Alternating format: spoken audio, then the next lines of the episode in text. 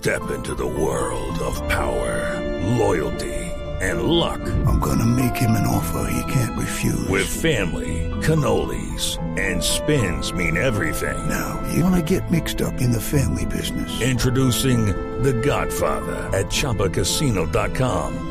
Test your luck in the shadowy world of The Godfather slot. Someday, I will call upon you to do a service for me. Play The Godfather now at ChumbaCasino.com. Welcome to the family. VGW Group. No purchase necessary. Void where prohibited by law. See terms and conditions. 18 plus. Senador Richard Aguilar.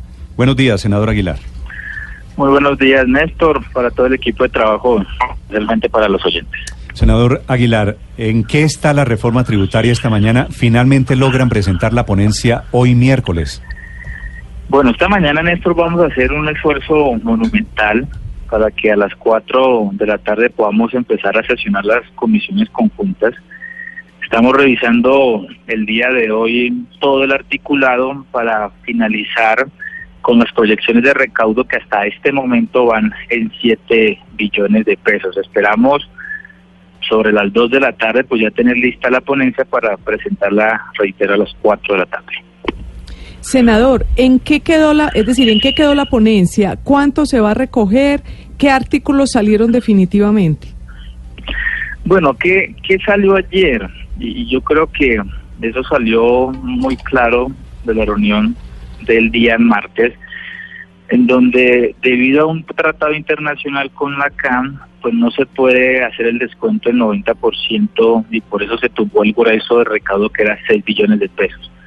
A la fecha tenemos 7 billones de pesos. Nos hace falta revisar unos artículos en relación a la gestión administrativa de la DIAN, en donde Cambio Radical ha sido muy propositivo en implementar un principio de favorabilidad que las sanciones que pueden llegar hasta 160% cuando se presentan declaraciones con inexactitudes, pues flexibilizar esas sanciones porque ello puede implicar un recaudo entre 1 y 3 billones de pesos. Analizando esos artículos, mirando muy bien la lucha contra la evasión y el contrabando, yo soy optimista en que podremos llegar hasta 10 billones de pesos. Esperamos esta mañana resolver esos aspectos y ahí sí ya salir a hacer el anuncio de cuánto se alcanza a recaudar y debe prepararse el gobierno, eso sí es una realidad, hacer un ajuste presupuestal para el próximo año. Sí, ahora ese temita del tope del 90% a los IVAs descontables no solo es parte de un acuerdo con la CAN, como dice usted, sino que además es parte de los acuerdos con la OCDE y por eso tampoco se podía tocar. Pero entonces mi pregunta es, senador Aguilar, ¿van a ir entonces ustedes con una ponencia mochada a la mitad, es decir, por 10 billones de pesos, o van a intentar todavía buscar nuevas fórmulas para conseguir los 4 o 5 billones que les faltan? Mire, nosotros hemos trabajado diligentemente durante tres semanas me centró en una etapa de paquidermia cuando el gobierno siguió insistiendo con el IVA en la canasta familiar.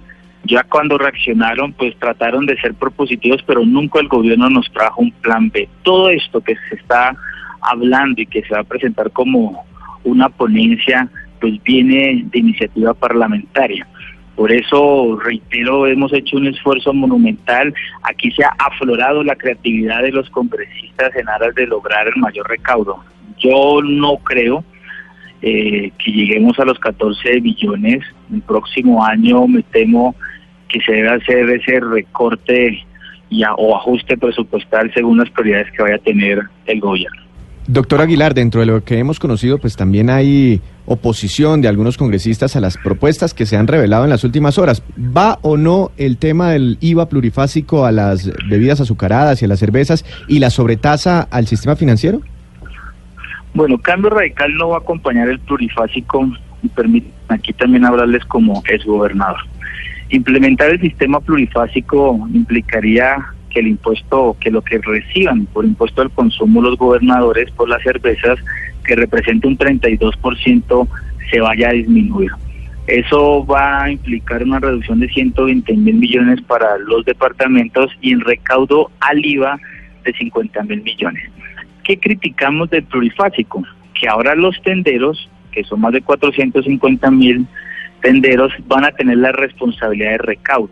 Imagínense ustedes un tendero en una vereda en Colombia que tiene ventas no más allá de 26 millones, 30 millones de pesos, ahora manejando contabilidad, contratando un contador y siendo responsable del IVA.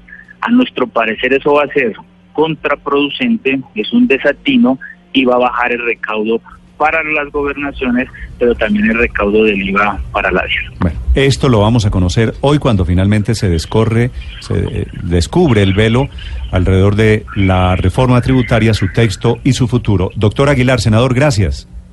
A ustedes muchísimas gracias.